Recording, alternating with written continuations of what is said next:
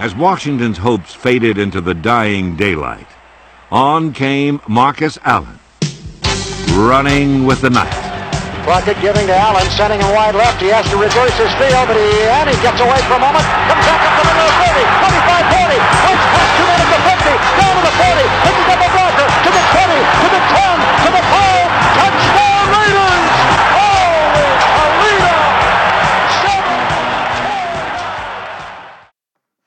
povo! Aqui é o Thiago Kio trazendo um recadinho para você, já que hoje eu não estarei aqui para apresentar esse podcast. Quem fará às vezes será meu camarada Boeing. Então eu só queria pedir para todo mundo seguir a gente lá nas redes sociais, no Instagram, no Twitter, arroba o Teco do Raiders. E também quem quiser participar, vir com a gente no nosso grupo de WhatsApp. Então aproveite mais uma edição do nosso Boteco do Raiders.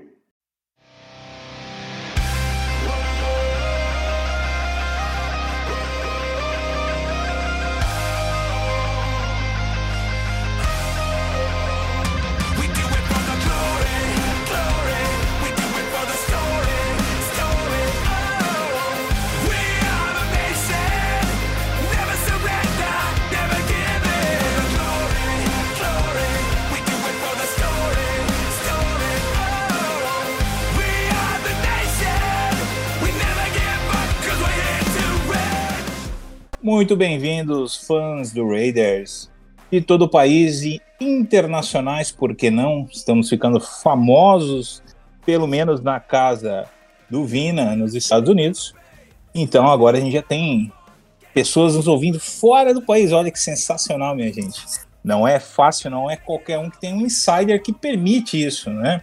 Então estamos aqui com as portas do Boteco do Raiders mais uma vez abertas para receber a todos e falarmos aí brevemente nesta off-season, quer dizer, nem sempre é brevemente, né, mas vamos tentar com muito, muito esforço, sobre o que aconteceu nessa última semana que passou e que é interessante pontuar aí para para nosso público, para quem nos ouve e consome o nosso conteúdo, né? É, hoje, infelizmente, devido a compromissos profissionais, o TK, Thiago Kiel, não vai é, apresentar, conduzir os trabalhos aqui na, na nossa mesa do Boteco do Raiders. E quem vos fala sou eu, Fernando Boing, trazendo aí a, a missão de conduzir os trabalhos. Também por motivos técnicos, o, atropelaram aí a torre é, da Claro no bairro do Morumbi, em São Paulo. O Doc está offline, está com problemas técnicos com a sua querida fornecedora de internet e vamos é, não contar com ele também hoje. Mas eu gostaria de chamar à mesa, é, não mais, não menos, do que o nosso insider do Raiders. Vina, boa noite, seja bem-vindo. Opa, boa noite, Bond. Boa noite para todos os ouvintes aí. Um prazer de novo. Toda semana estar aqui com vocês.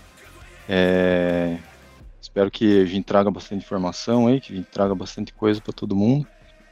E, e é isso aí. Um, essa semana aí o meu abraço especial vai para todo, para você aí, todo mergulhador de campo de golfe aí que vive procurando pela bolinha dos outros aí no fundo dos, dos rios. Puta merda.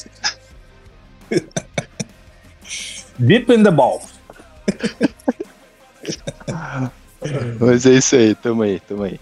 É, viu? Você viu que deu um pouco de burburinho aí o, o apelido. Você ganhou até um, uns memes já no grupo aí do, do peso alma e eu vou não vou mais utilizar esse termo para chamá-la aí nas aberturas porque isso não é digno. Né? A gente só fez uma brincadeira, mas a gente sabe que você é casca grossa aí. Deus o livre, não, não quero brigar com você não, tá vendo? Paz e amor. Mas não muda, mu- não, mas não muda meu peso não, bicho. Não, brincadeiras à parte. Agora vamos chamar que hoje o homem vai ter trabalho para explicar uma porção de coisa pra gente aí. Vamos perguntar mais do que guri perdido em sala de aula.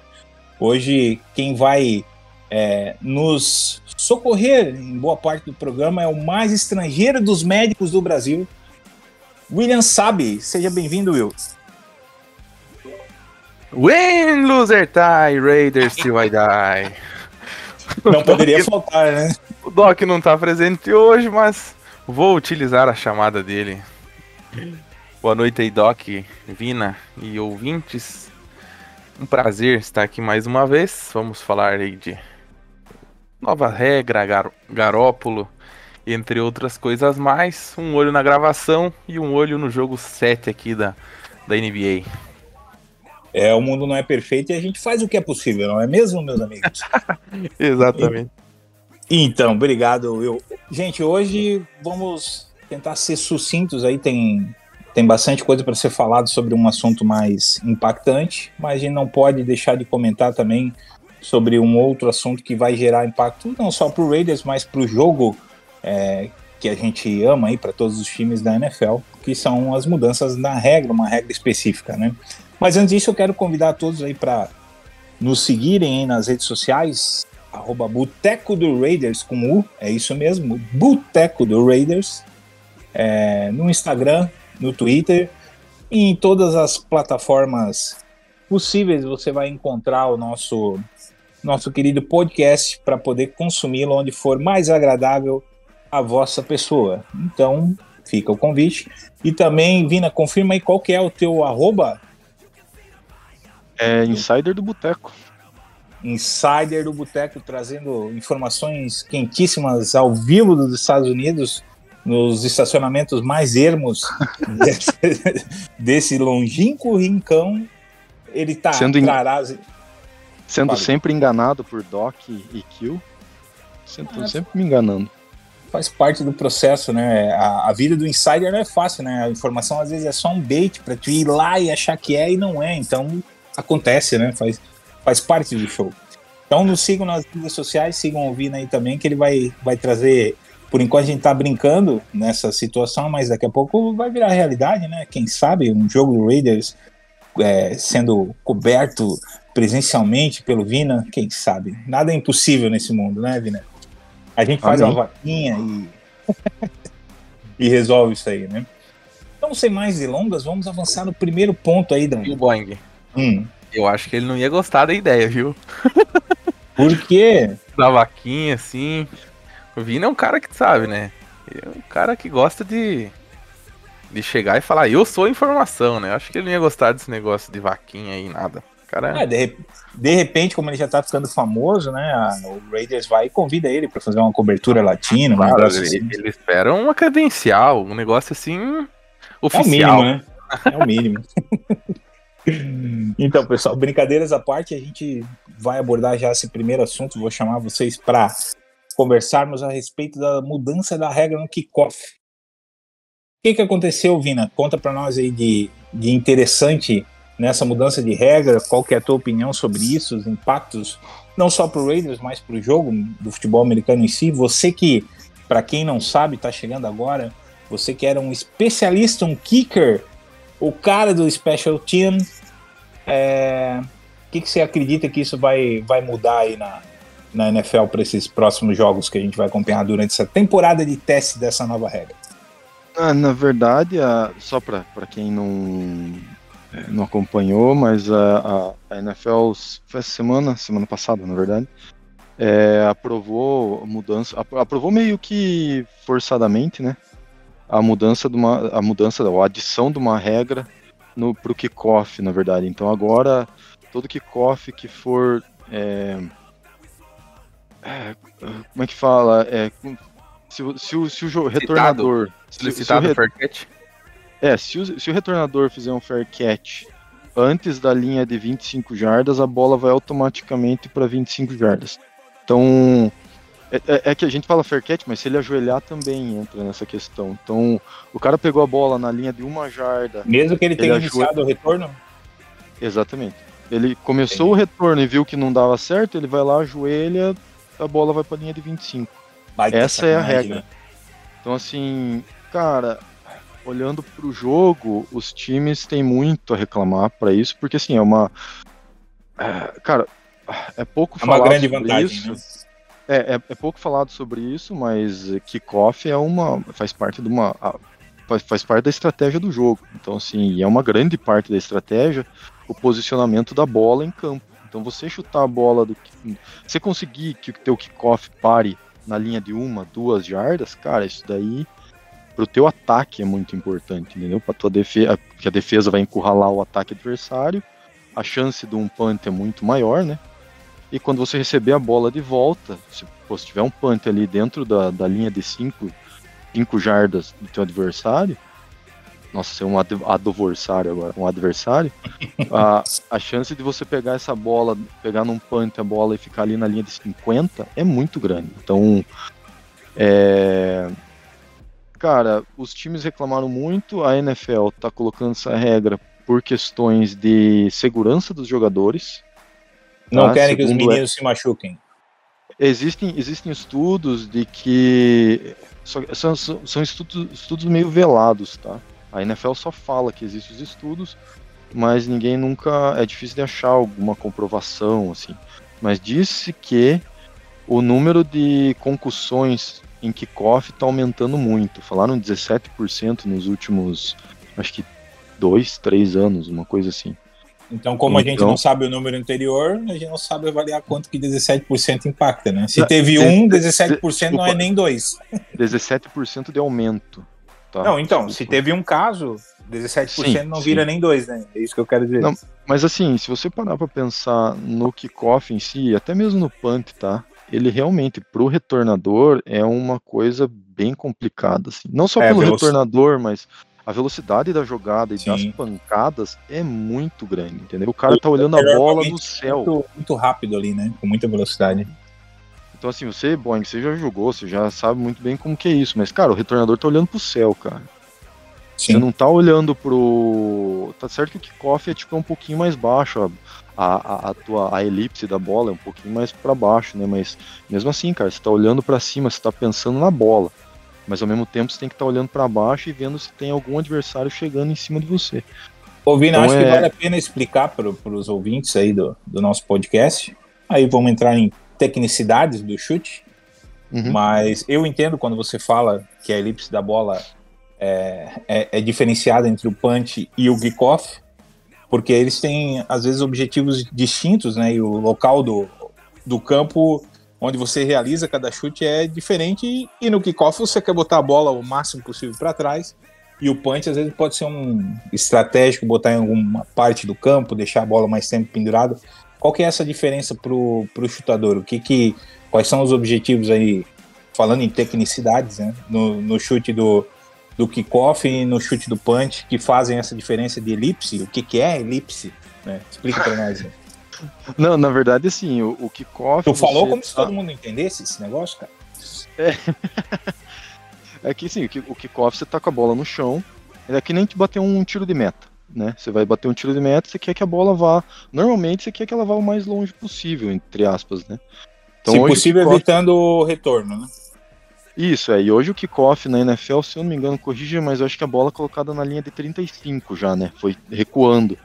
Sim, Você já tem um- kickoff que os caras estão fazendo field goal, né? Praticamente. Isso, exatamente, porque os caras, o nível técnico dos, dos kickers aumentou muito. Então. é, E algumas eles estão cada- altitudes, né? Alguns campos têm uma altitude maior, Isso. o chute fica Isso. mais leve. né? Então assim, então por conta disso, tua, a trajetória da bola ela é mais, é, vamos dizer que ela é um pouquinho mais para frente reta assim. Por isso que eu falo que é uma Uhum. elipse menor, mais baixa, né? Então ela vai, vai mais baixa e até por conta disso, digamos assim, o kicker que quer que tenha o retorno, né, que é, faz parte da estratégia, ele coloca ela um pouquinho mais baixa ainda. Então, mas ele tem que colocar um pouquinho alta ela para dar tempo do, do time do Fazer a corrida, chegar né? chegar até o, o jogador. No punt, é, você tem um. é, é, o, o punt você acaba jogando a bola. A ideia do punt é você chutar o mais alto possível e o mais longe possível, né? De acordo com a tua estratégia, né? Vamos O que a pôr- gente chamava aqui no Brasil de pendurar a bola, né? Isso, exatamente. Então, assim, por isso que você fala muito no. Quando você vê estatísticas de Panthers no, na NFL, você vê o tempo da bola em, no ar, né? Uhum. Então assim, você, você chutar a bola, o cara, o cara que foi quase preso lá, o Araiza lá, ele fazia isso muito, né? Tipo assim, que é colocar a bola lá em cima, para quando você ter o, quando o retornador tiver prestes a pegar a bola, já esteja três, quatro jogadores em volta dele, para que E ele, não, não levantou daquele lugar. bracinho ele morre, né? Exatamente. E assim, no punt, como você joga a bola muito alta e, digamos assim, você já tem o, o outro time tá correndo que nem um louco, né? Desde que é o desde que começou a jogada, é a chance de você, do retornador, tipo, se estabanar com a bola e, só, sei lá, é, acabar dando um, um fumble, né, digamos assim, porque é diferente do kickoff, é, é, o kickoff agora me, me surgiu, eu não, não, lembro exatamente, mas assim, no punt a jogada só inicia, você só pode encostar no jogador adversário, em qualquer um deles, quando a bola encostar no recebedor. Então o recebedor encostou na bola, começa, é como se começasse o retorno, né? Por isso que tem aquela chuva de faltas, né? Que o povo encosta antes.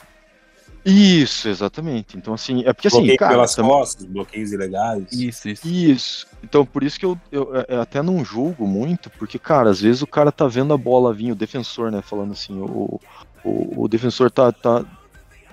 É porque é engraçado, né? Porque o, o punt, o time de punt ele começa como ataque e termina como defesa, né? Tipo, é meio. Sim.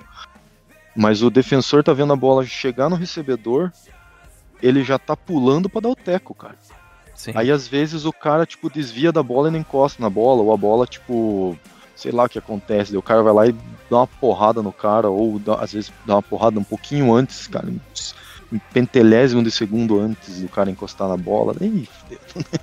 já é falta, Inclusive, inclusive no, no fim da temporada passada a gente começou com uma estratégia diferente no kickoff, né? Que foi logo proibida, né, Vina? Tu que acompanhou direito isso aí, quiser comentar um pouquinho. Ah, os Ah, boca de bolsa lá da, que comentaram É, pra né, a respeito. Assim, é, para quem não, para quem não, não- quem tá começando agora, tal, ou assim, a gente tem um, o kicker, ele tem um um apetrecho, digamos assim, O que é para segurar a bola, que é para segurar isso, e chamado de tee, né? Ele é, é simplesmente um é um é um segurador de bola. Então o cara, o kicker vai lá, coloca a bola em cima de pezinho ali e esse tee ele segura a bola ali, porque é um ele tem um formato que a bola encaixa ali, sabe? Certo?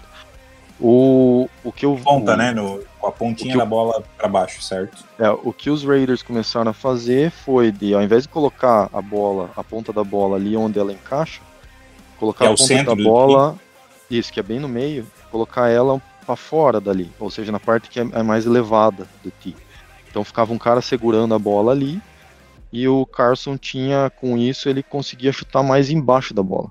Quando ele chutava mais embaixo da bola, ele conseguia fazer meio que um efeito tipo do punt, assim, de jogar a bola lá para cima, aumentar, mais, né? pendurar mais, dar mais tempo de ar na bola até ela chegar no kicker, no retornador, desculpa.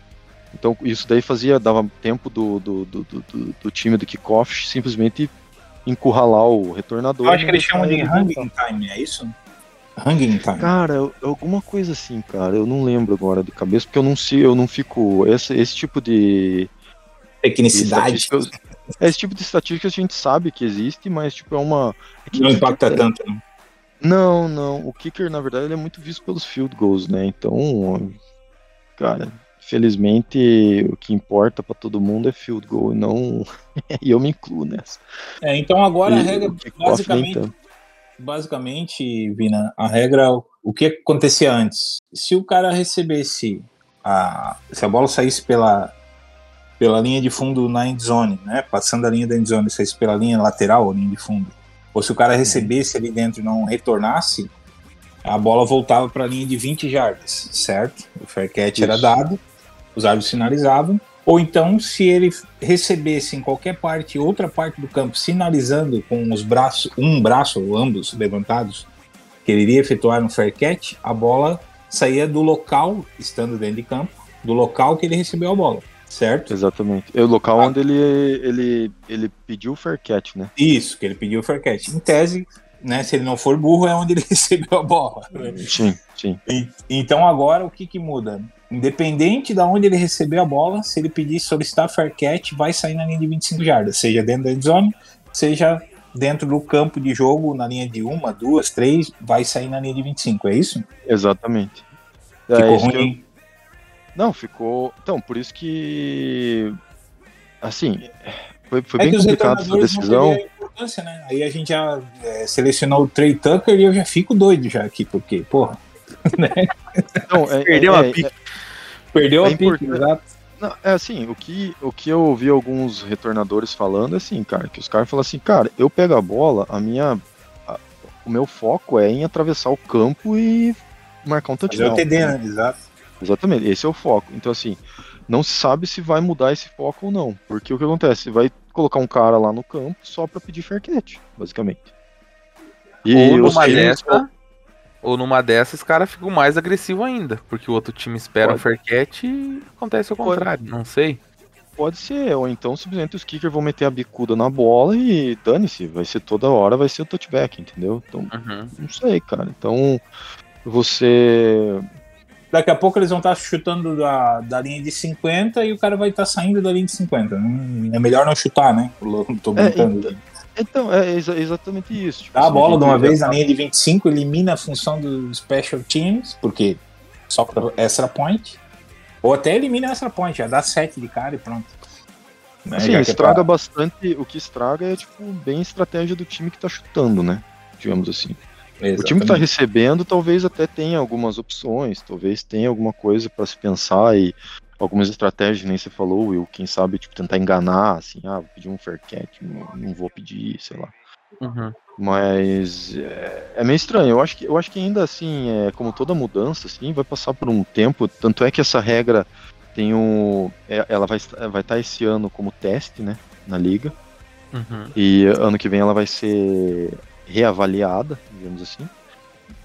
É, mas eu acho que tem um prazo aí, um tempo que a gente vai ter de, de- de adaptação dos times, digamos assim, para que novas estratégias apareçam, que novas é, ideias sejam criadas, né? Com relação a isso. É a, a NFL, a No Fun League, atuando, né? Então a gente vem percebendo aí nos últimos anos que eles vêm fazendo um trabalho bem importante em, em tornar o jogo mais seguro para os atletas e menos atrativo para o público.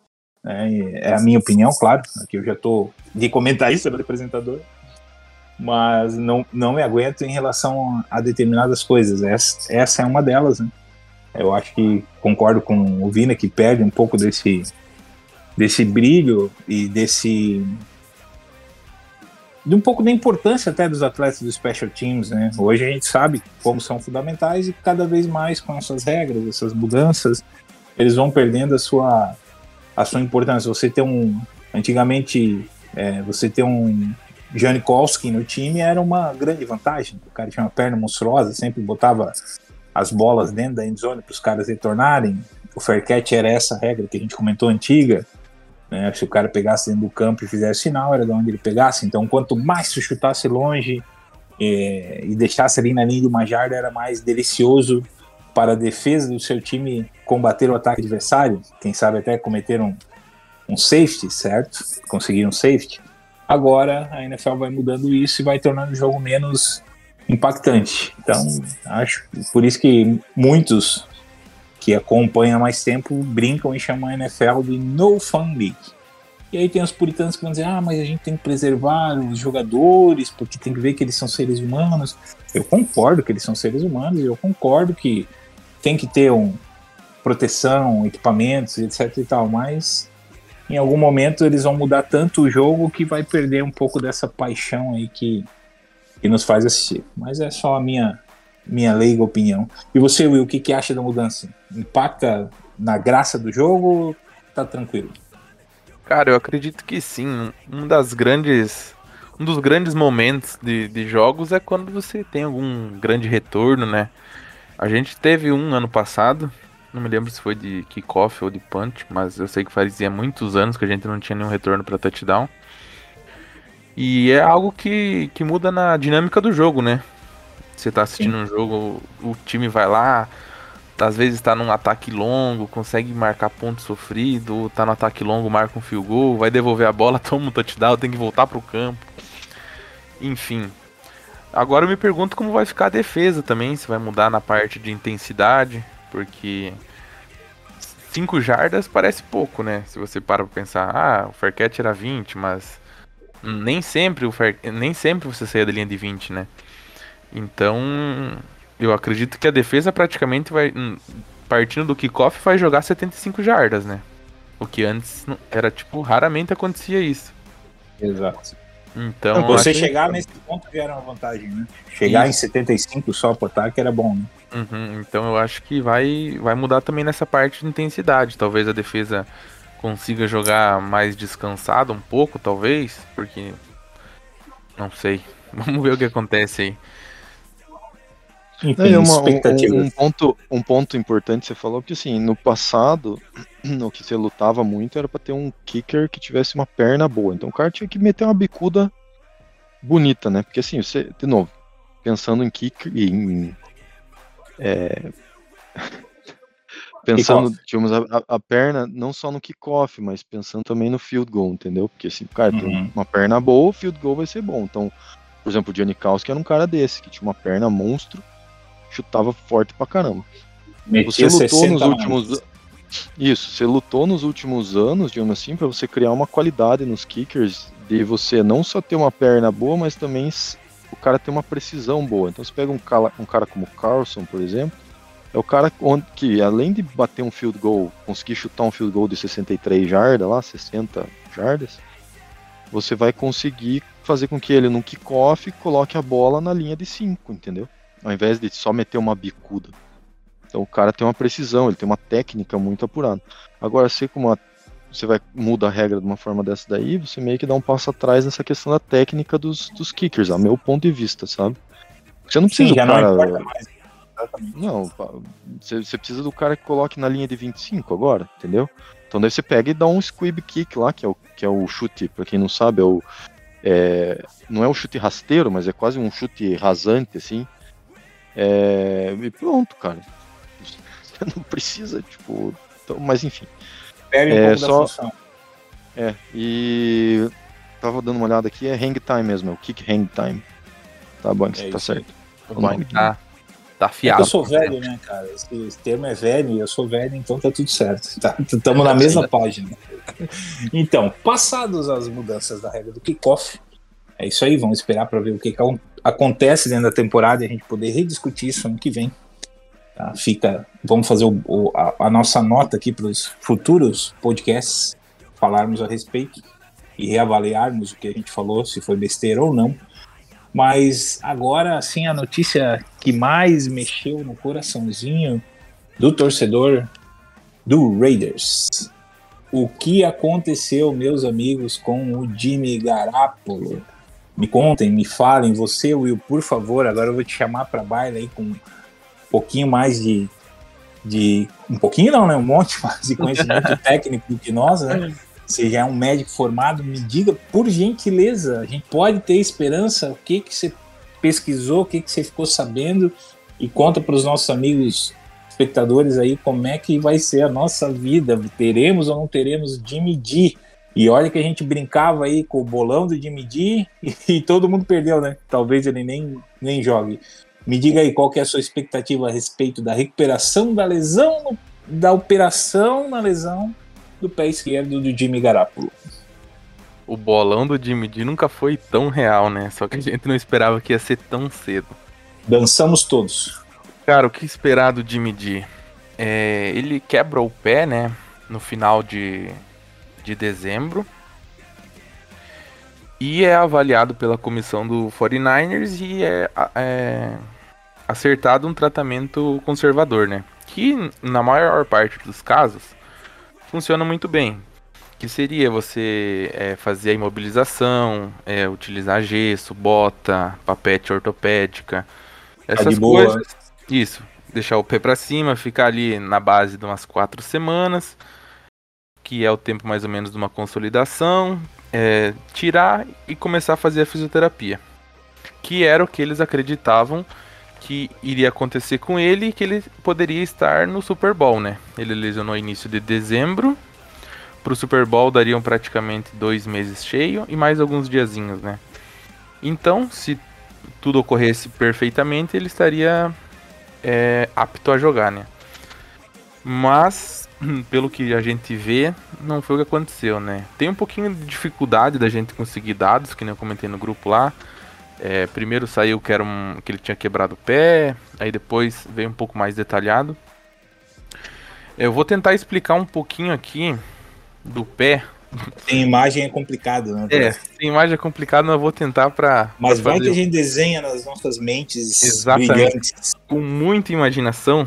Vou imaginar. Então, imaginem um pé, né? Começando pela parte da. O pé de quem? O pé do pé. Vina ou o pé do Doc ou o pé da Angelina Jolie? Depende. Vamos, vamos imaginar o pé do Vina, que é o nosso jiu- jiu-jiteiro. O cara deve ter um pé monstro. É, vamos imaginar o pé então. É, você tem as falanges, né? Distal, proximal e medial, que são os dedos, né? Os dedinhos. E antes dessas falanges, é, tem o que são os ossos chamados de metatarsos, que são cinco. É basicamente um para cada dedo. Você conta do meio do pé para fora.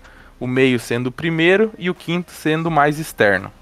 Que o quinto é o que tem mais lesões frequentes aí. Até o Neymar acabou lesionando antes da Copa, que deu toda aquela fratura lá. Pisou de faca, do- machucou. é, fratura do quinto metatarso e tal, fratura do jogador, enfim. O nosso Jimmy D, ele acabou fraturando o segundo metatarso, né? A parte de dentro do pé, no caso. Isso. E ele também fraturou um ossinho que fica antes dele, que é um cuneiforme. Eu tentei procurar saber se era o medial, intermédio ou lateral, não encontrei. Mas ele acabou lesionando esses dois ossos. O problema. É, Will, Will, rapidinho, só pra adicionar. É o medial e o middle. Tá aqui, é medial and middle cuneiform. Beleza, os dois então. Então ele lesionou os dois cuneiformes. pra melhorar. O que que mais tem, o que que tem nesse osso que impacta um pouquinho mais nessa região? Tem um ligamentinho chamado ligamento de Lisfranc, que ele sai do segundo metatarso e ele é articulado com os cuneiformes. E qual que é a principal função desse ligamento? Estabilidade para o pé. Então você tem uma lesão dessa para um E é só o pé quarterback de apoio do passador. Que é o que ele mais precisa, é complicado. Então, feito isso, sabemos que ele tentou tratamento conservador, foi não foi um sucesso. Ele chegou no Raiders, foi fazer o teste de aptidão física, não passou, provavelmente não tinha esse equilíbrio que falamos e foi para cirurgia. Na cirurgia, isso eu também não consegui encontrar, não sei se o Vina encontrou aí. Pode ser feito de duas formas, da forma aberta e da forma percutânea. E aí você coloca um parafuso ou um fio de Kirchner, que é um fiozinho de aço, que você atravessa no osso e fixa uma parte na outra. Que é feito por meio de, de vídeo e raio-x e você consegue acompanhando onde é que está fazendo no ato da cirurgia, né? Enfim, feito isso, você vai para um processo de consolidação, que desse segundo metatarso é de 6 a 8 semanas, ou seja, praticamente dois meses. Consolidando, consolidando, você vai, ou até antes desse tempo, você vai lá, e você consegue retirar o, se for o fio de Kirchner, você retira, né? Você só puxa e ele sai. Acho que quem já viu uma cirurgia ortopédica em algum familiar ou em al- alguém conhecido é aquele fiozinho de ferro que fica pra fora que o povo fala, que quando ele consolida, o, o- ele solta do osso, né? Passado esse período, vem o período da fisioterapia, que é muito importante, né? Você pode ter uma cirurgia bem sucedida, mas se você não tiver uma, uma fisioterapia bem feita, você não vai ter resultados tão satisfatórios. Mas que eu acredito que num esporte como, é como o futebol americano na NFL e com a, a- na equipe Nesse do nível, né? Nesse nível, isso ele vai ter, né? Que seria a fisioterapia, que você começa primeiro com um estímulo nas falanges, ali nos dedos, depois você vem com é, fortalecimento de exercício. Sabe quando você faz o, o exercício da panturrilha, que você fica na ponta do pé? E esse movimento ele, ele vai ter que reforçar, que é onde é que ele vai fazer esse fortalecimento, né? Por causa dessa lesão que afeta essa região, para ele ter também uma confiança na pisada, né? Que como toda cirurgia, quem já operou sabe que depois que você opera, você demora um pouquinho até recuperar a confiança e tal. E trabalhar também a musculatura intrínseca do pé. E depois disso, quando tiver o pezinho ok, Aí tem que voltar pra academia, recuperar massa, porque querendo ou não, você fica um, um bom período parado, né? o que não E- impede ele ir no- nos membros superiores e trabalhando, mas a perna em si Exatamente. ele não vai poder fazer nada. né? Não, peraí, eu, desculpa, é, você falou oito semanas de recuperação, isso seria tipo oito semanas de gesso, digamos assim, falando bem, sendo bem bocosão aqui. Aí depois dessas oito semanas, teria ainda Fisioterapia. fisioterapia e daí fortalecimento. Não. É, tipo, essa consolidação é quando o osso já tá 100%, vamos dizer assim. É, dele de pé imobilizado, ele vai ficar ali uns 15, 20 dias. Daí ele pode mexer, por exemplo, pode mexer o dedão, pode mexer o terceiro dedo, pode mexer o quarto, quinto, pode mexer o tornozelo. Ele só não vai ficar podendo movimentar muito o segundo e nem apoiar muito peso, entendeu? Uhum. Mas porque Ainda na como- muleta. Isso, como não é, por exemplo, um osso, vamos dizer assim, não é um fêmur, algo que depende do membro inteiro, ele tem outros membros que ele pode mobilizar, né? Então, esse, é- essas seis a oito semanas seria para dizer assim, o osso tá 100%, é, já consolidou, ele já tá, já tá ok. Entendeu? Mas imobilizado mesmo de 15 a 20 dias. E depois Ah, de- tá. aí eu, eu entendi a pergunta do Vina. Depois desses 15 a 20 dias ele já pode começar a fazer trabalho de fisioterapia, então? Aí sim, aí começa no que eu falei, começa a fazer umas massagens no- nos dedos para fazer um pequeno estímulo. Ver, é, vai estar tudo acompanhando. travado, atrofiado. né? Isso, exatamente. Fazer a parte da musculatura intrínseca do pé e indo aos poucos, entendeu? Até depois conseguir fazer o fortalecimento de panturrilha e essa, e essa outra parte.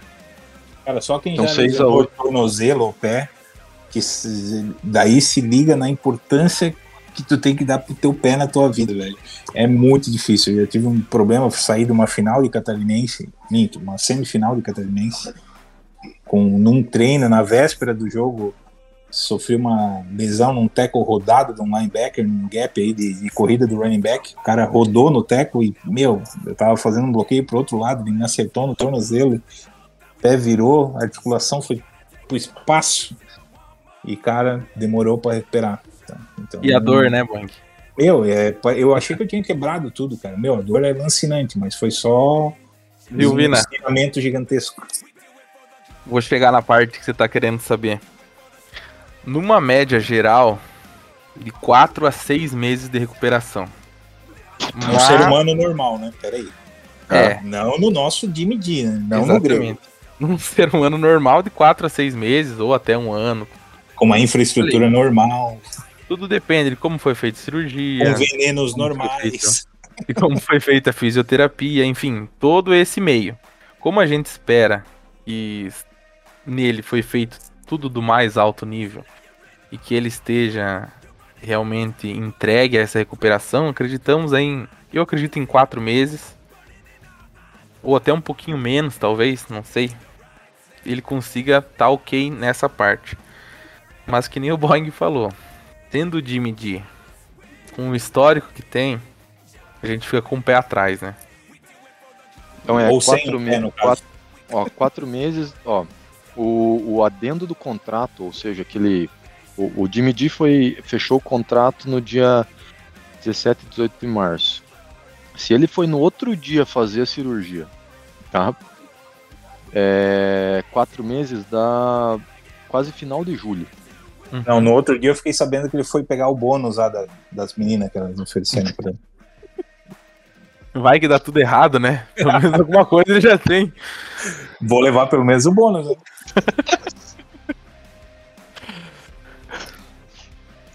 Mas, ou seja, então ali a gente vai saber.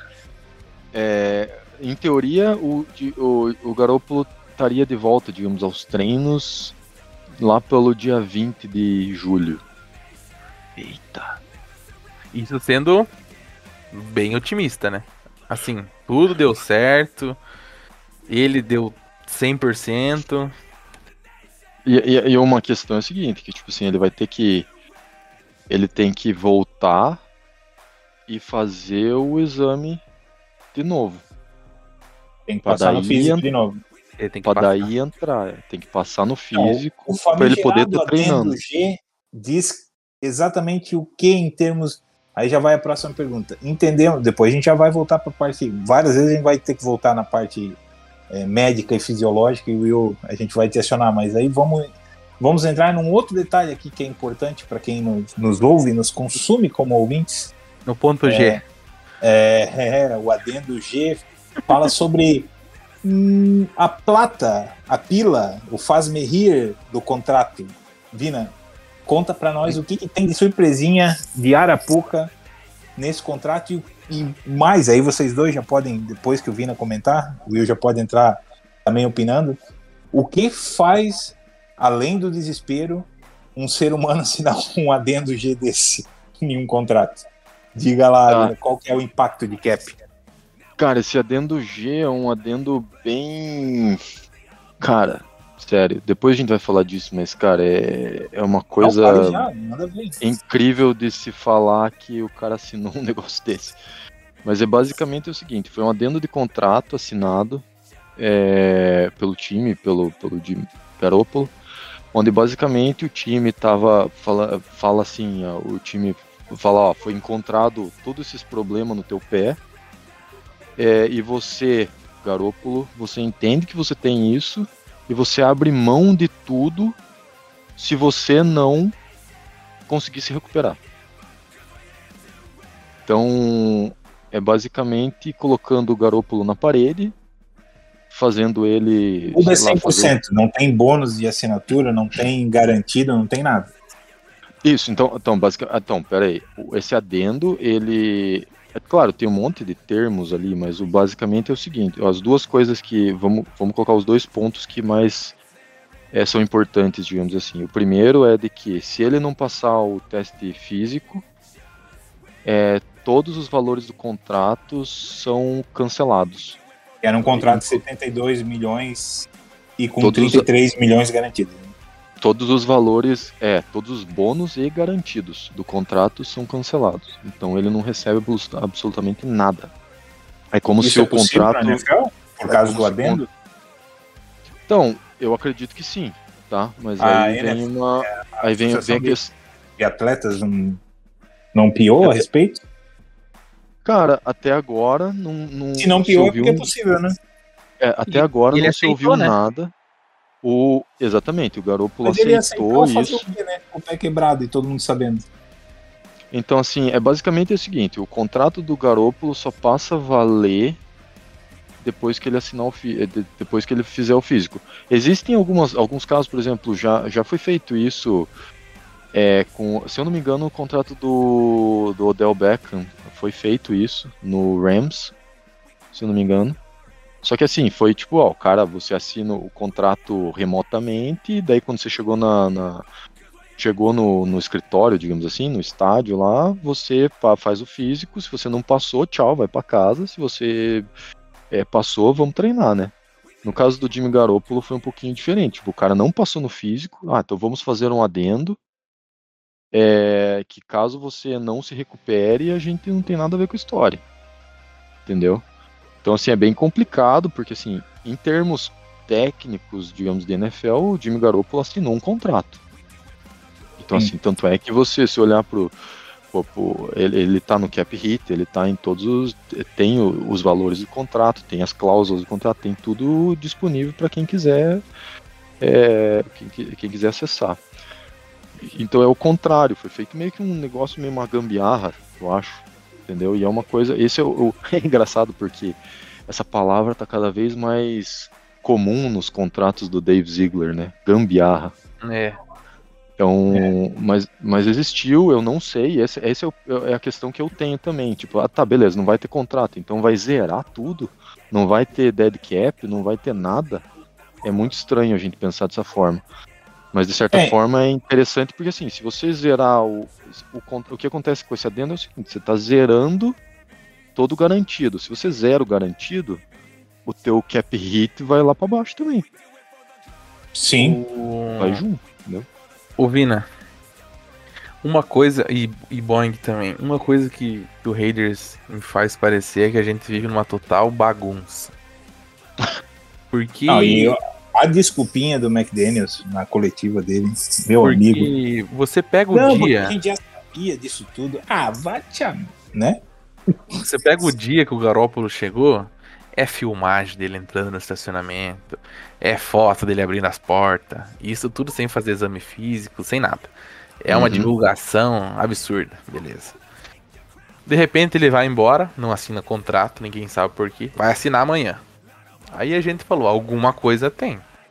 Porque não, Não saiu chega- a fumaça branca no Vaticano. né? Exatamente. Ninguém chega pra assinar um contrato multimilionário e sai e volta, vai voltar no outro dia, se não acontecer alguma coisa. O que era, a gente se perguntava. Ah, é. Prometeram uma coisa, chegou aqui era outra. Não sei, vamos esperar, vamos esperar. No outro dia saiu o contrato, um contrato.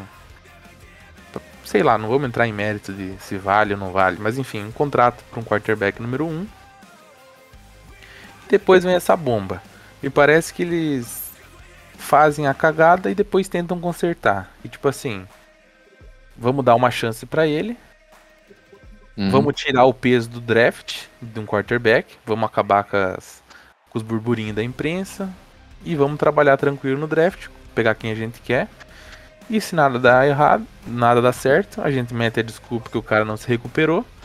E é isso, bola pra frente. Então pra mim é tudo uma grande bagunça. Os caras planejam uma coisa, chega na hora é outra. E daí não sabe o que fazer, não tem como voltar atrás, porque é divulgado que o cara chega, mostra o cara chegando, tudo antes de acontecer. Então, você entra na, naquela que quase não tem mais como dar a volta, sabe? Você tá indo, entrando, entrando, entrando, entrando, chega numa hora você fala, tá, como é que nós vamos falar que não vamos mais contratar o cara? Entendeu? Não, e, e deixa eu, pra, pra aumentar um pouco essa bagunça, deixa eu colocar o. Eu falei que tem dois pontos importantes nesse adendo, tá? O primeiro é justamente esse, do- da- das cláusulas contratuais, digamos assim, de zerar tudo, caso ele não passe no físico. O segundo ponto, que é o mais interessante, é o seguinte, que assim, ele tem que, para esse adendo parar de existir, ele tem que estar fazendo parte do, do roster de 53 jogadores até dois dias depois do último jogo do Raiders na temporada. Eu, eu, Resumindo, re- resumindo Ele ele, tem que não ter pode, listado para jogo. ele não pode. É, é assim, ele, ele além de passar no físico agora, não ele pode não lesionar. pode se lesionar de novo. E ele não tem uma cláusula específica Mas nesse sobre o pé, né? também? Ou, é, eu ia dizer, não pode se lesionar de novo nesse pé, né? Porque se ele Cara. lesionar o mindinho numa pancada, pô, sacanagem com o cara também, né? Mas tiro deles da reta, Boeing. É isso que eles querem. Não- eles estão nem aí se é sacanagem ou não é sacanagem. Não, eu Exatamente. concordo. Mas, Tirando deles da reta. É, mas a avaliação que a gente tem que fazer é a seguinte, né? A gente- Isso pode parecer muito bom e vai ter. Eu, eu, eu conheço assim, olha, fácil, uns, uns seis fãs aqui no Brasil que vão estar aplaudindo, dizendo: Nossa, olha que jogada de gênio do Ziggler. Olha esse McDaniels, que astro. Mas Que queima cara- com os outros jogadores, né? Exatamente. Quem é o cara que tá no auge da sua carreira, que vai aceitar fazer uma troca para ir pro Las Vegas Raiders e assinar um contrato similar ao que já fizeram com o Carr, similar, exatamente ou similar ao que estão fazendo com o Garoppolo, ou qualquer outro contrato espertinho que não é win-win, é win-lose, entendeu? Não, só um lado ganha. Então vai chegar um momento, e é isso que eu quero é, enfatizar aqui para que o, o, o pessoal que nos acompanha entenda esse meu posicionamento. Vai chegar um momento que nenhum atleta de real valor que já está na liga, que não seja um, um universitário querendo entrar via draft, e aí qualquer time é bom, né? Inclusive o Raiders. Tá dentro, né? É, tá na liga principal, irmão. Depois é fazer, esperar os quatro anos passar rápido e sair quando tu vai para um time ruim, né? Mas quem é que vai querer fazer é, que já está na liga e não é só quarterback, tá? Tô falando de um defensive end, um defensive tackle, um cornerback de respeito, de renome, que vai querer assinar um contrato com um time que não honra ou que tenta sempre levar, entre aspas, a vantagem só pro lado dele. Ah, mas pensando em administração, Boeing, isso é muito bom para os Raiders. Não, não é, cara. Não é bom para os Raiders, porque você pode ter uma empresa que faça o melhor produto do mundo. Se tu não faz uma gestão de pessoas boa, você não vai manter os seus bons funcionários lá, eles vão para outras empresas. E é basicamente o que tende a acontecer quando você vai fazer uma renovação com o Crosby no futuro. O Crosby olha Cara, eu tô aqui sete anos só me lascando esperando isso aqui ajustar. Ah, dá licença aqui que eu vou jogar ali no Chiefs, tá? Que tá redondinho. E pronto. Você perdeu um ídolo do seu time, porque nem esse cara que tá dentro da, da própria instituição, lembrando de, de tudo que aconteceu no passado com outros caras que eram, entre aspas, ídolos, vão, vão querer fazer essa, essa renovação ou assinar algum contrato parecido, pensando que esses caras se mantenham na gestão e continuem fazendo esse tipo de contrato é, onde um lado só é ganhador. É, eu penso assim, tá errado pro Raiders? Não, não tá. Só que é o jeito que o time vai acabar sendo visto pela liga e pelos atletas da liga que é, até no futebol americano amador aqui eu sempre preguei isso, falei para todo mundo, não existe equipe sem atleta. É, isso é o básico. Você pode ter a melhor estrutura do mundo, se tu tem os piores atletas, tu não é campeão. Ponto. Tu quer ter os melhores atletas. Para ter os melhores atletas é uma, uma série de fatores que engloba na gestão, é ambiente, é a forma que tu trata quando o cara tem um problema pessoal, é isso, é aquilo. Se no nível amador já é assim, do futebol americano nacional aqui, FABR, como a gente costuma falar, você imagina num nível profissional que os caras são superastros, né?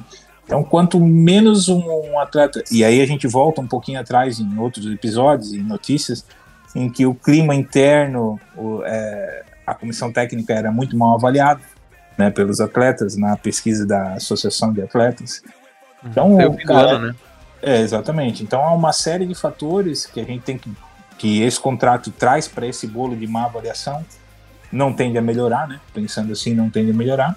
E claro que depois na mídia, quando os atletas são questionados, todos dizem, nossa, eu amo, não, eu amo aqui o Adams dizendo, nossa, eu tenho. Vocês não entenderam mal, eu tenho imenso respeito pelo Ziggler, eu adoro jogar para o McDaniels. Não, ele tá lá e ele vai dizer que ele odeia os dois. É, É, só, seria hipocrisia, né? só sendo louco, né? Mas quando a, a coisa tá por trás. Então o que a gente tem agora, pessoal, é, é um, um desespero maior do que já havia instaurado, né? Perdemos, é, em tese, o quarterback starter para o começo da temporada. Por mais que ele volte, e aí eu vou perguntar a opinião de vocês, né? A minha eu já deixo claro aqui, a gente perdeu ele para o começo da temporada. Por mais que ele volte ali em meados, ao final de julho, né, antes da pré-season, ele não vai ter é, conseguido ainda desenvolver conexão, né, com isso é importante, né, a quantidade de repetições que tu faz com a tua linha ofensiva, com o snap do teu center, tu, tu se sintonizar com isso para o quarterback é fundamental, é indispensável você ter esse timing, é, é crucial. Você entender a sua L, os movimentos da sua L, como eles respondem aos seus audibles, se for possível ter audible, né? Isso a gente não, Não, sabe ainda. Tem É. áudio. E como principalmente o time dos seus receivers correndo cada rota. Isso, para um quarterback, é a parte mais difícil do cara conseguir assimilar e conseguir criar essa conexão, é, essa perfeição de conexão com cada wide receiver. Você não passa a mesma bola na mesma rota para todo receiver da mesma maneira. Então, se você vai fazer uma fly pro Adams, é um toque na bola. né? Se você vai fazer uma fly pro, pro nosso amigo Maier, novato, é outro toque na bola. Monstro. Eu achei que era pra mim. Não, não, novato, não Maier velho. então isso é fundamental e isso a gente não vai ter. Qual que é, na opinião de vocês, seja lá o que vocês achem sobre o Jimmy G, eu entendo como desesperador não ter o, o cara projetado para ser o starter começando a temporada e liderando o time. Quem lidera, a primeira pergunta é quem lidera na falta dele, Hoyer ou O'Connell? E a segunda é qual o impacto para o começo da temporada, pensando que ele é, vai estar voltando recentemente, ainda não vai estar com todo e deve não começar jogando, é, pensando que o, o time vai preservar ele também para ele já não lesionar na sequência e ser ainda pior. Diga lá, Vina, qual que é a tua expectativa desse cenário horroroso? Cara, olha. Quem assume, se eu- Hoyer ou O'Connell primeiro? Eu, eu. Cara, eu acredito que seja o Royer, tá? É o que tu quer ou o que tu acha que vai acontecer? Não, não, não, não. Eu, eu acho que é o que eu, eu- é o que eu acredito, tá? Porque o que acontece? O você não, cara, você não pode draftar um quarterback na quarta rodada ou quinta rodada, Quarto. quarta, né? E, e esperar que ele se tenha, a- a- digamos assim, que ele já esteja pronto para exercer aquilo que você quer. Por mais que você queira fazer um, vamos dizer que, você- que o que o que o McDaniels queira fazer o ataque do Patriots de dois anos atrás no Raiders, onde o Mac Jones passava a bola três vezes no jogo. Cara, mesmo assim, você. Não dá, cara. Eu não consigo enxergar o O'Connell fazendo isso, entendeu? Chegando, chegando já e liderando tudo e tal. A não ser que o cara tenha uma cabeça que a gente. Sei lá, o cara esteja muito acima daquilo que a gente imagina. E que o college tava segurando ele. Entendeu? Porque. não é verdade? Aí todo é que ele, na verdade, daí, tipo, nesse nível, todos os times passaram por ele 200 vezes e só nós vimos esse potencial. É que, na Mas- verdade, ele queria muito vir pro Raiders e ele não entendo. mostrou tudo que ele sabia pra poder vir pro Raiders, entendeu? É, não, pode não ser. sair antes. Deve ser algo parecido. Então, assim, eu acho que o que eu tô pensando é o seguinte, que a gente vai ter até, até agosto, pelo menos, no- na melhor das, nossa, na melhor das hipóteses, até agosto, todos os nossos treinamentos, tudo vai, vão ser liderado, liderado pelo Royer. Talvez o O'Connell tenha ali um papel meio de coadjuvante e tal, mas, é, cara, a lideração do ataque vai ser o Royer, cara. Daí, na melhor das hipóteses, ali em agosto, quem assume é o Jimmy Garoppolo. Na melhor das hipóteses. É, não sei, esse é meu, meu, meu pensamento, minha forma de enxergar o, o todo, sabe? Mas eu não vejo o O'Connell chegando e pegando, assumindo a titularidade, digamos assim. A não ser que o Josh McDaniels queira assumir um. colocar um bode expiratório aí de novo aí e falar, ó, não deu certo porque eu tive que colocar o O'Connell, entendeu? Sei lá. Porque, cara, o, o mais engraçado é você saber das condições, isso até eu vi alguns comentaristas falando aqui, sabe? Você saber da condição do Jimmy Garoppolo, você assinar o contrato com ele, daí você chegar no draft e você draftar um cara que.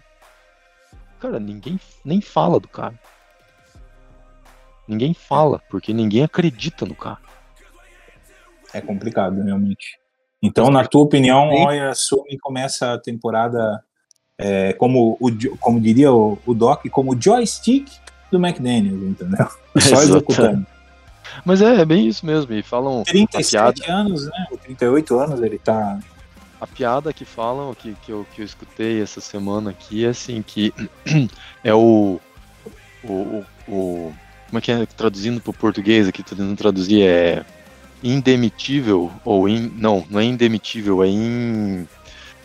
Ah, cara, unretirable. Como é que eu consigo fa- falar isso em português? Irreparável, Não é irreparável, é. insubstituível. Intocável. N- Ah, dane-se. Fala em inglês mesmo. Não, é o cara que você não consegue é, aposentar, entendeu? Inap- inaposentável, sei lá, é o Royer, entendeu? Porque ele tem 38 anos, ele não joga, ele não joga, ele nunca jogou assim, tipo, num nível absurdo, mas ele continua na liga, cara, e ninguém sabe como. Então, assim, o cara que, tipo, pode estar lá, vai estar lá com 45 anos, tranquilo.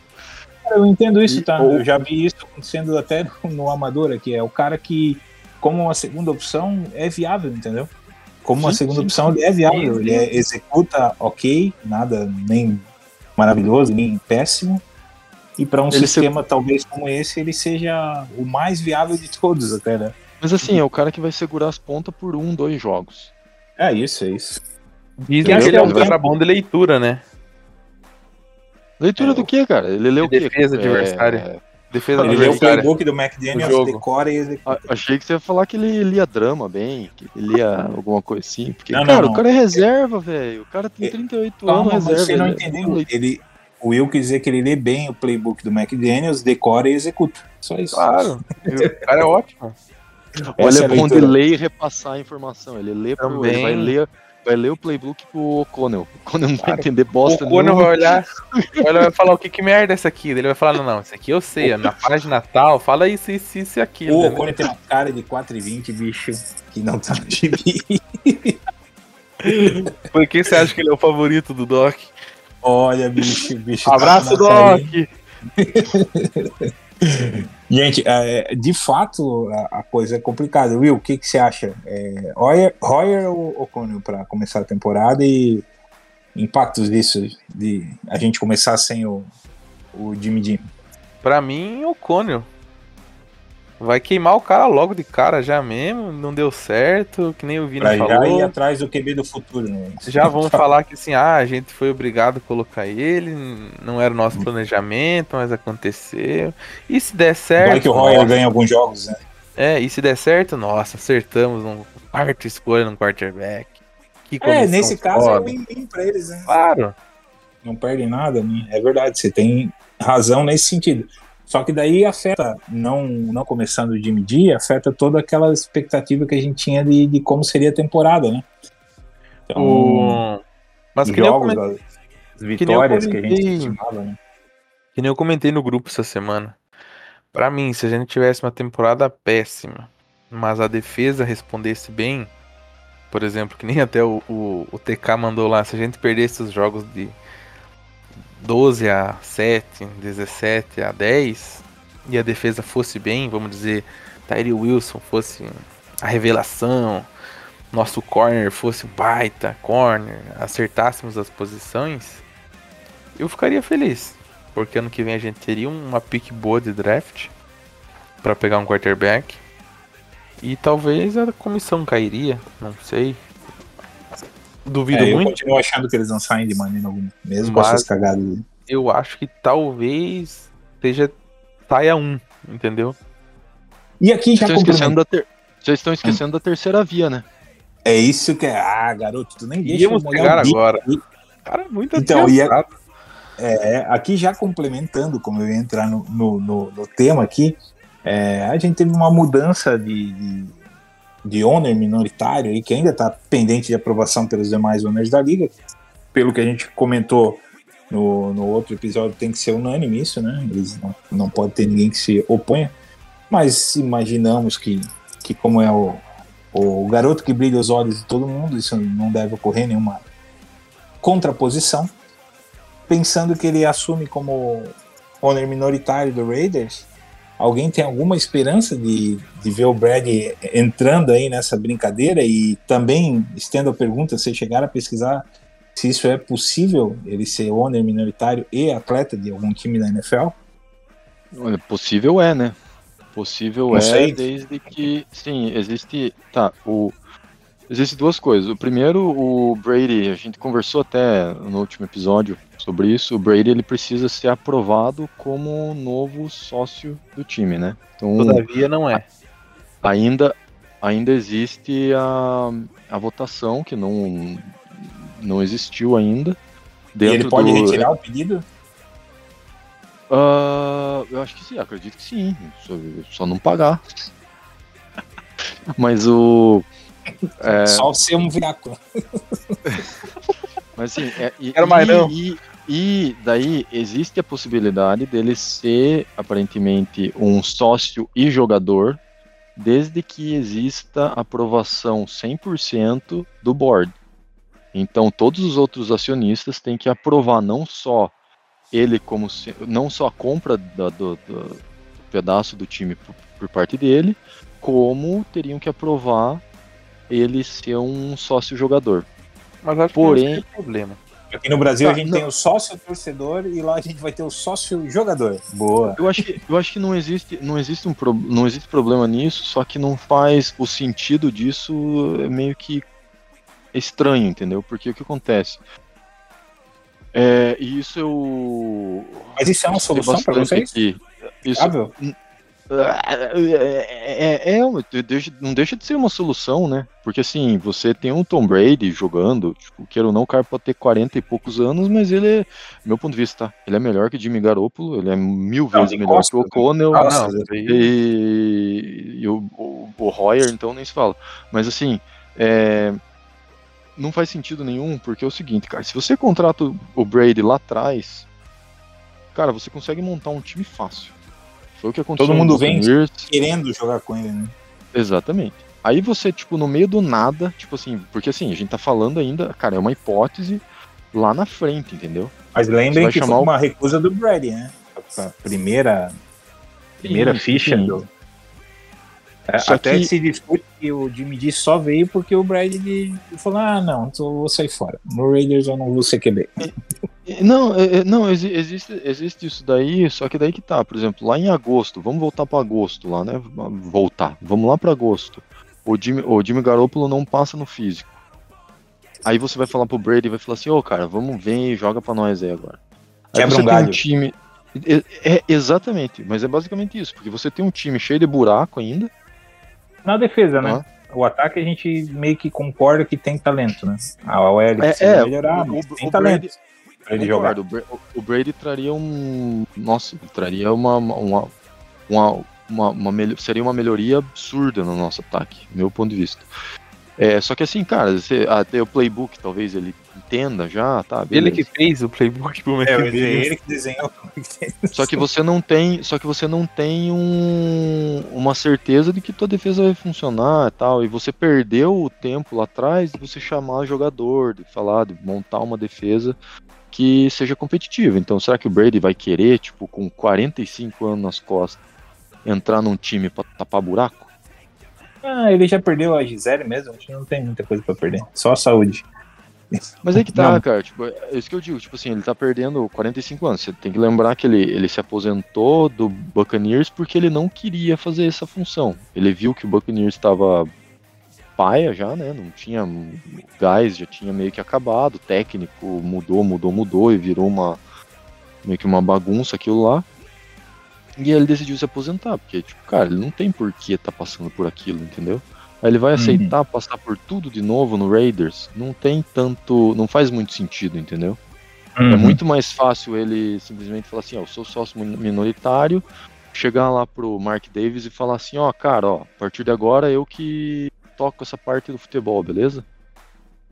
É. Meu ponto de vista. É muito mais fácil ele fazer isso do que, Diretor tipo, técnico falar assim. Raiders. Isso, exatamente. Muito mais fácil isso do que ele chegar e falar assim, ó. vou jogar, dá essa. Dá, essa camisa. Camisa pra mim Sim. aí que eu vou entrar em campo, entendeu? Lança no peito do pai essa 12. hein?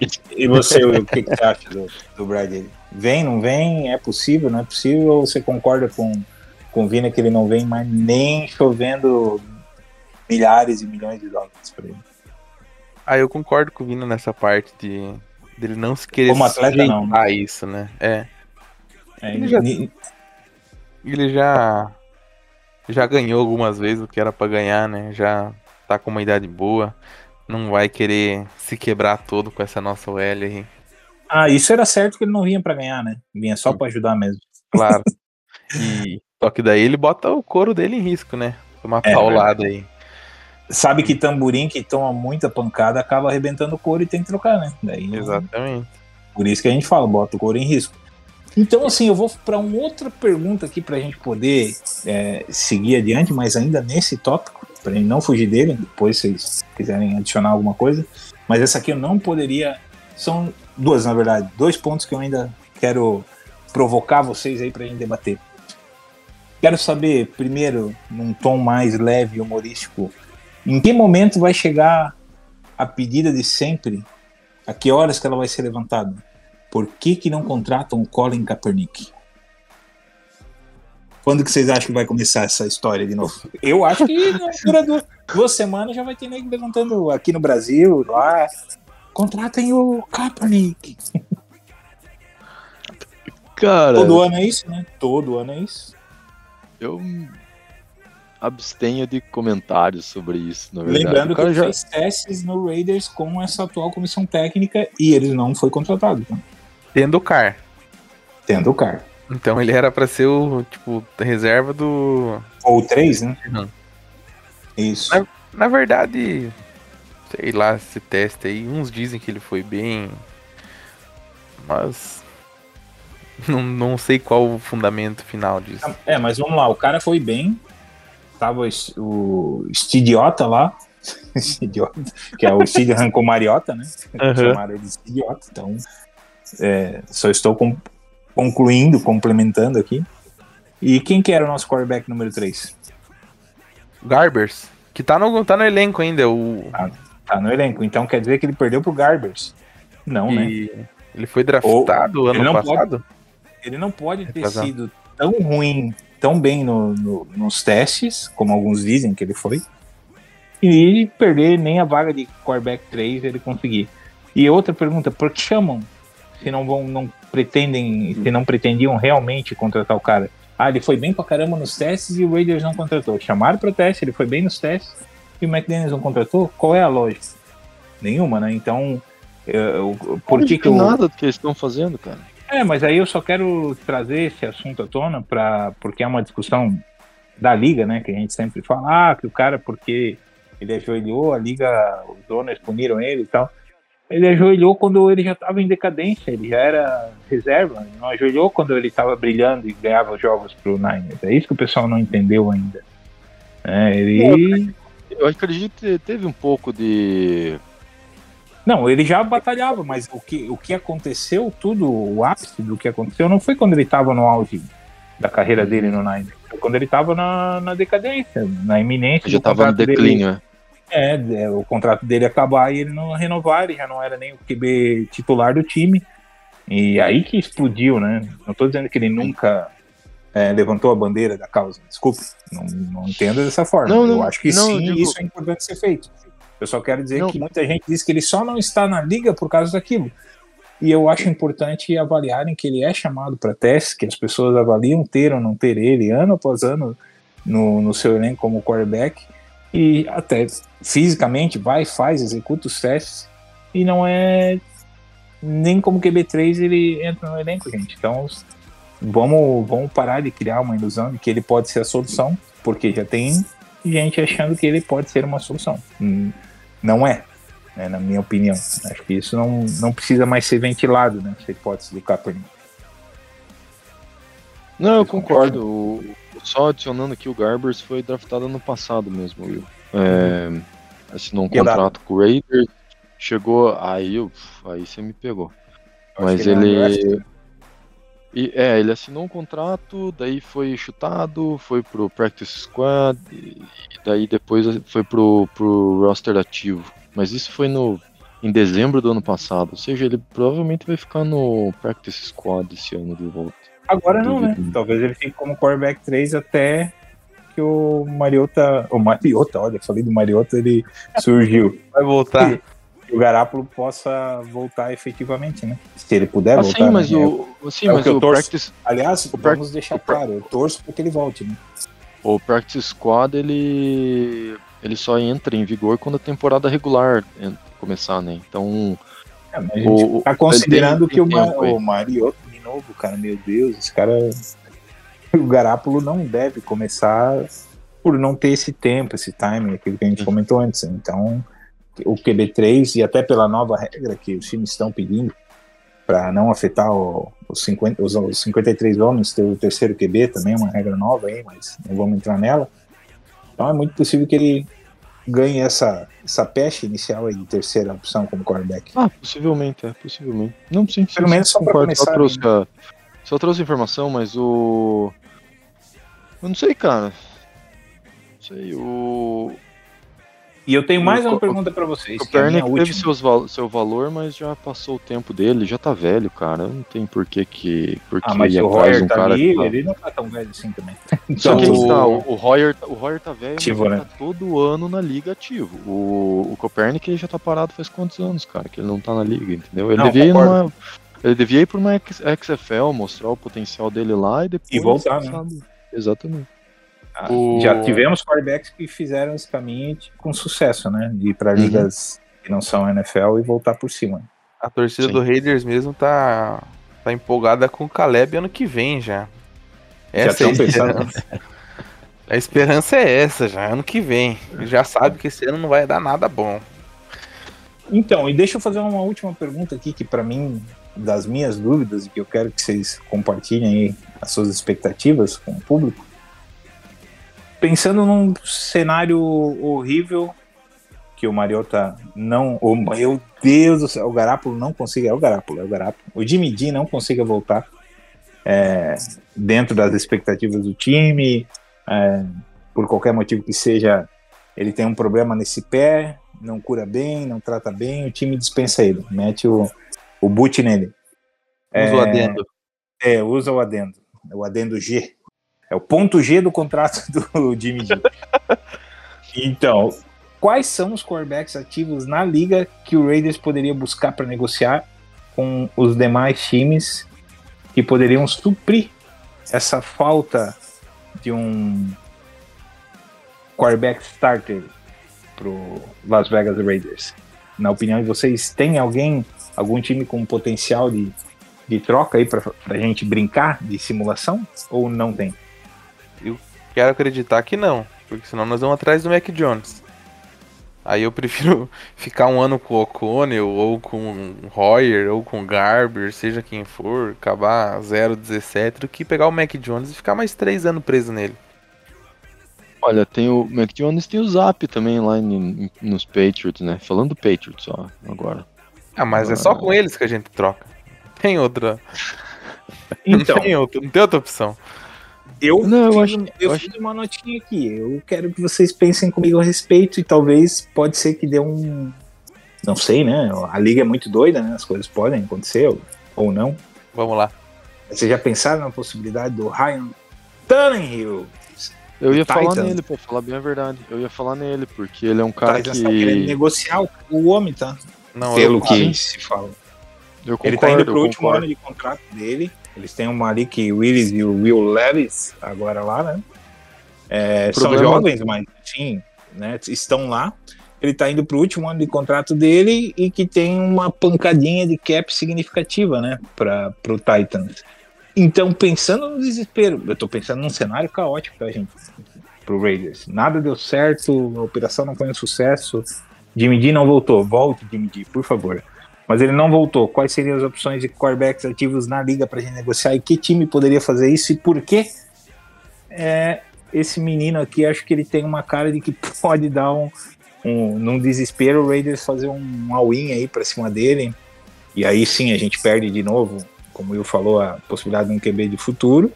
E investe num cara que, enfim, água de salsicha, né? Nem pro bem, nem pro mal, na minha opinião. Mas seria uma solução pro Titans, seria uma solução pra gente. E, enfim, o que, que vocês acham a respeito? É muita loucura? Eu torço pra que não, como falei antes. Prefiro ficar com um quarterback médio pra ruim, tentar apostar no jogo corrido e na defesa.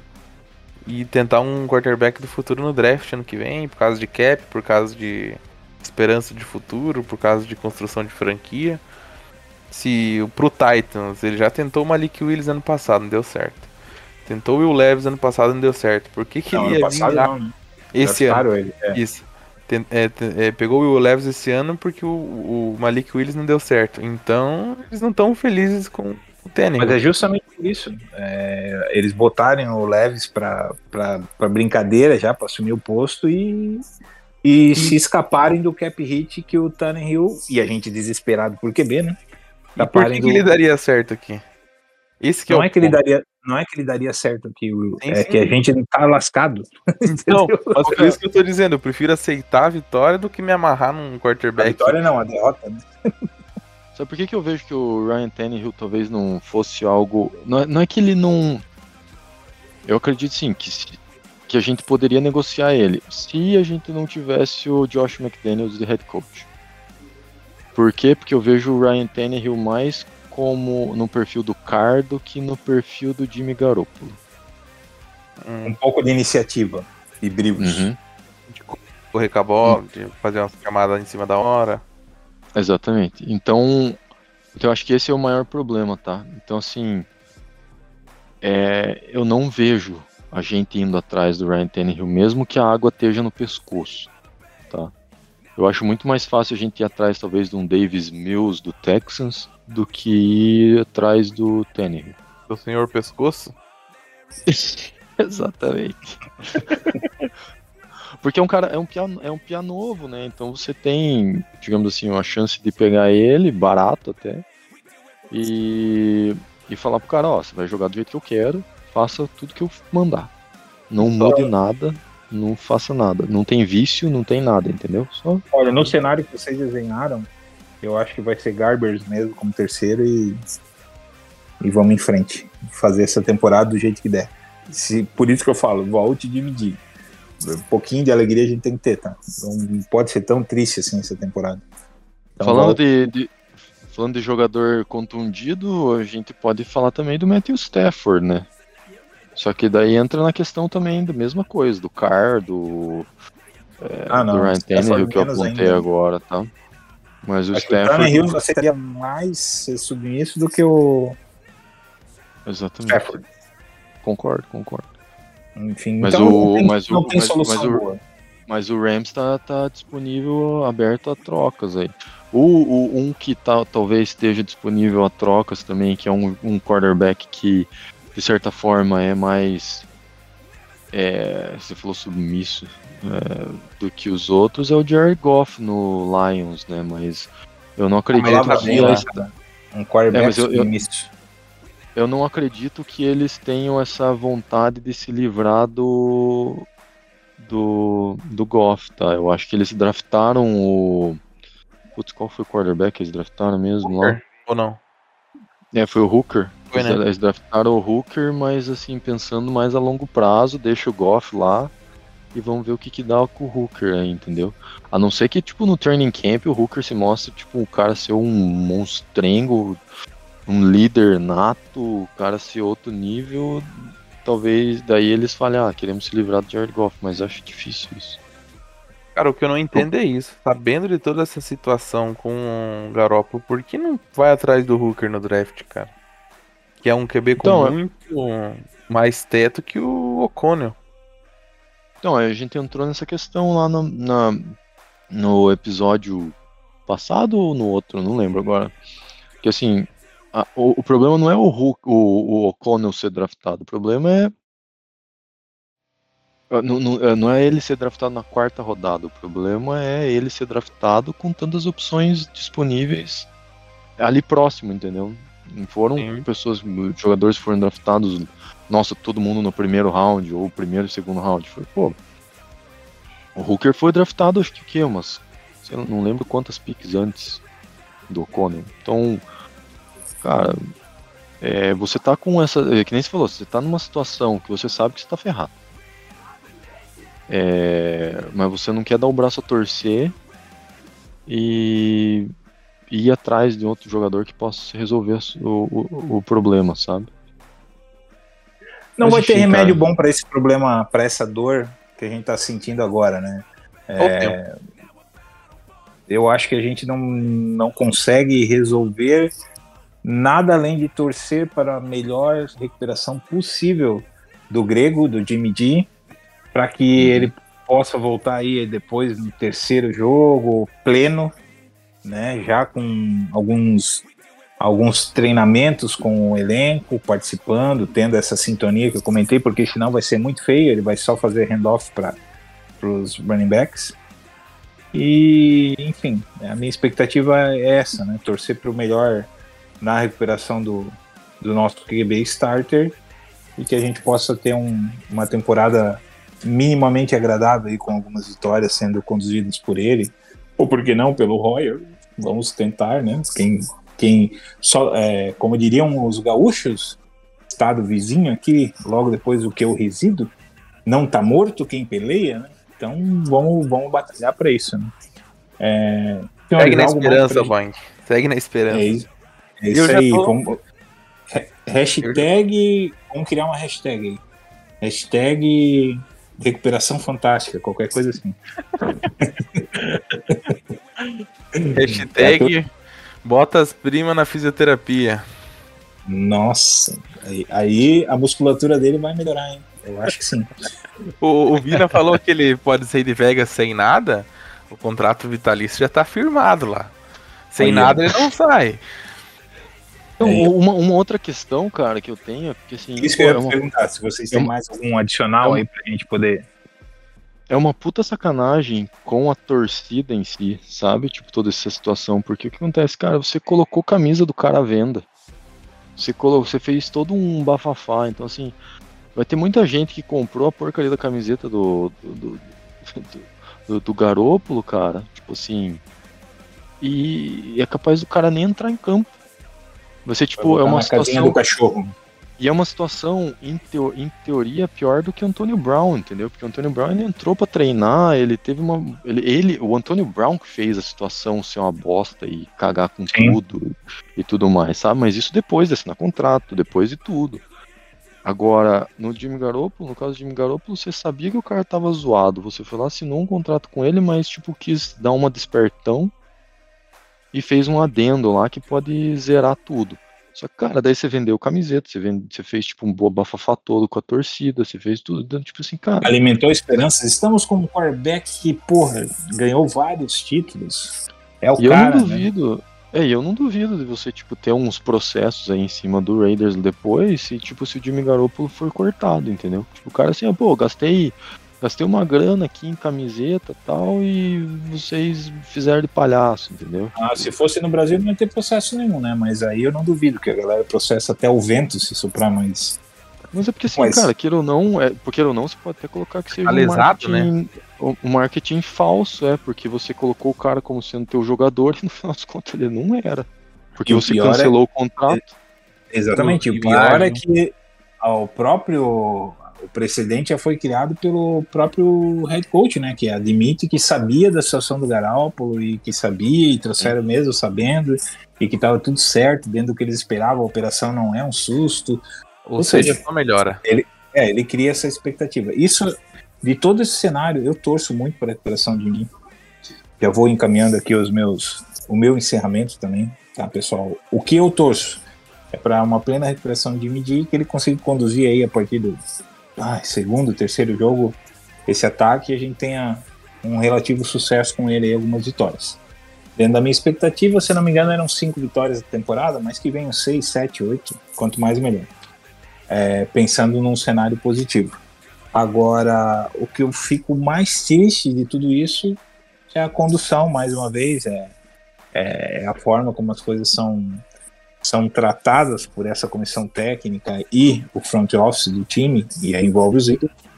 Daí fica claro para mim que jamais nós teremos o que acontece nos times vencedores e normais na liga. Um general manager, manager que quando as coisas não vão bem, carca o head coach, põe ele no lugar dele e cobra resultados. Isso jamais vai acontecer com a dupla Ziggler e McDaniels. É um apagando o incêndio que o outro causou o tempo inteiro e jamais um expondo o outro, um cobrando o outro, um sendo enfático com o outro. Então isso o Raiders perdeu e perdeu muito. Essa história de trazer duplinha casada de general manager e head coach, cara, acho que é, é um péssimo negócio e a gente tá aí provando mais uma vez que é um péssimo negócio. Vina, vou te chamar para mandar seus recados finais, se despedir da galera aí. Por gentileza, se tiver mais alguma coisa, adiciona e adicionando já dá o seu bye bye para todos. É um, pois é, um abraço para todo mundo aí que escutou nós aí, tá escutando a gente. Hoje foi É. suave, né? É, hoje foi bem tranquilo, foi bem. Assim, o assunto, de certa forma, não é tranquilo coisa nenhuma, né? Mas a gente. É, é claro que são muitas hipóteses, a gente tá só divagando aqui nas possibilidades, né? Mas. A nossa função é criar teorias da conspiração. Isso é a nossa função. Isso Só que assim, bom. cara, uma coisa que você falou, Boing, que assim, que a gente fica bem triste é com. A gente, cara, cada passo que a gente enxerga mais claro dessa diretor, dessa comissão técnica, a gente tem mais, parece que tem mais uma frustração, né?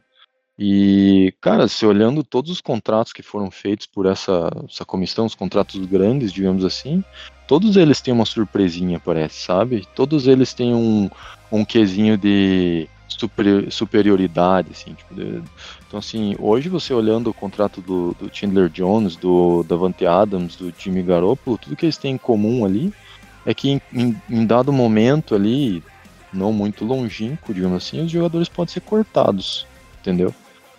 Então, isso daí faz justamente isso que, que você, essa corrobora, digamos assim, com essa tecla que você tem batido, Boeing, de que cada vez mais os jogadores, principalmente esses é, os veteranos, né, vão enxergar o Raiders como um, um problema. Um lugar para não ir. Exatamente. Então assim, e, e assim, se tivermos propostas, vamos ter que o, digamos assim, o agente vai ter que trabalhar absurdamente bem para conseguir um contrato que seja é, Hum. é um, um contrato que seja é, razoável para o jogador, assim, bom para o jogador. Exatamente, porque hoje em dia a gente tá enxergando os contratos que são tipo tem muito, tem bastante a perder para os jogadores. Por exemplo, Chandler Jones, por exemplo, no final do ano agora ele pode ser cortado a, a la vontade, digamos assim. Não tô dizendo, tirando os, vou tirar a parte técnica, e tal, não vou comentar sobre que, que aconteceu no ano passado, mas sim. Mas ele veio como Ele é um- astro, né, na assinatura. Ex- como exatamente. Exatamente. Só que O você coloca daí um.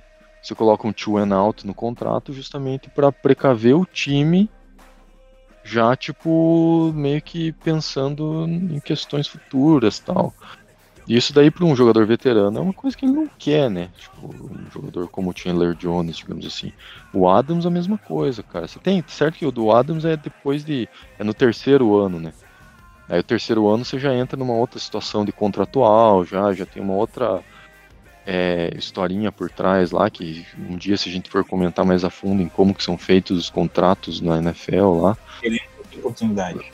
a gente já entra. É, é, mas mesmo assim, cara, você tem é, essas questões de dead cap, você conseguir cortar, zerar quase os dead, o dead cap depois de tantos anos, de X anos na, na, no time, isso daí já faz muito jogador, acho que abrir o olho assim e ver o time como um lugar não tão bom para se para se ir, né, para se jogar.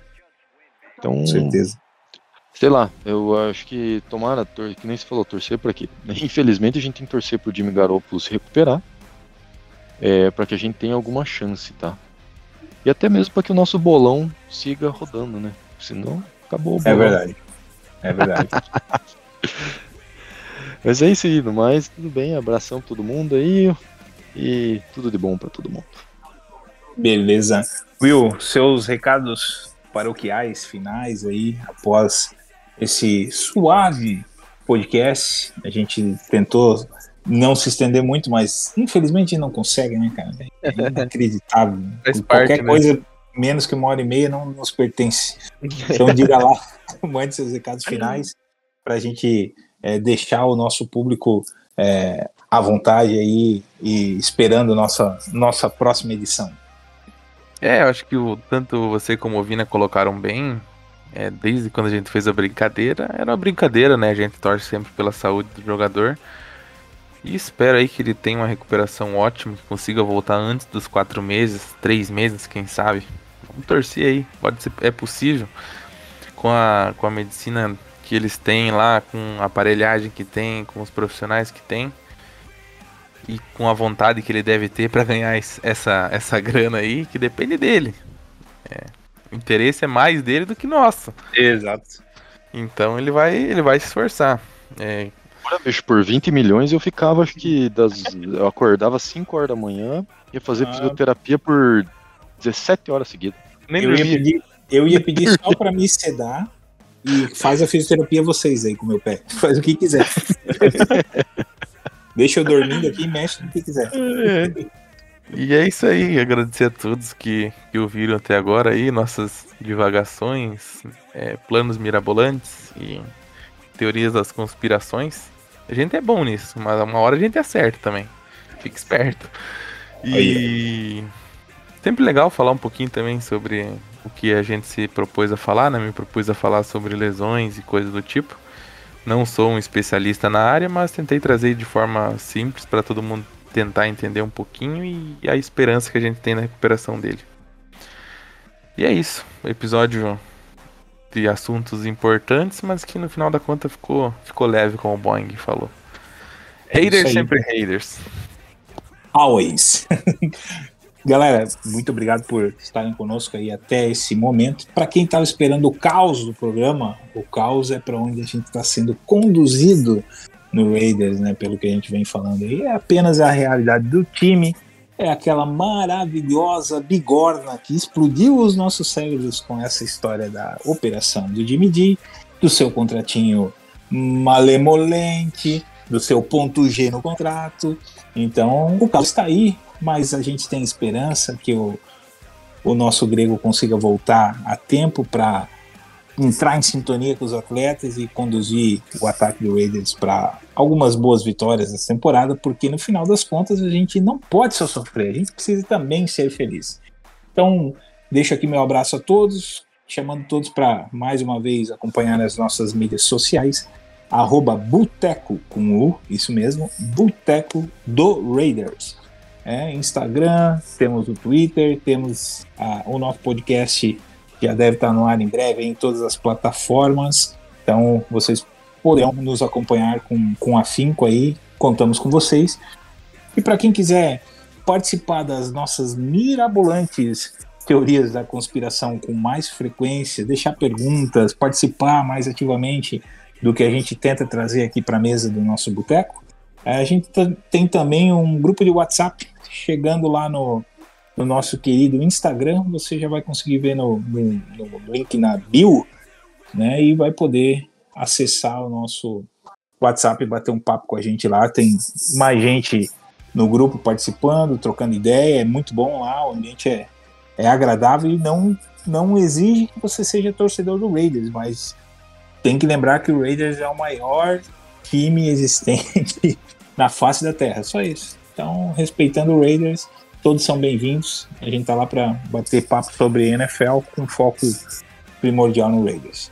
Muito obrigado mais uma vez e vamos em frente esperando que o grego Jimmy G, Jimmy Garapolo, esteja plenamente recuperado e conduzindo esse ataque para uma temporada maravilhosa. Aquele abraço.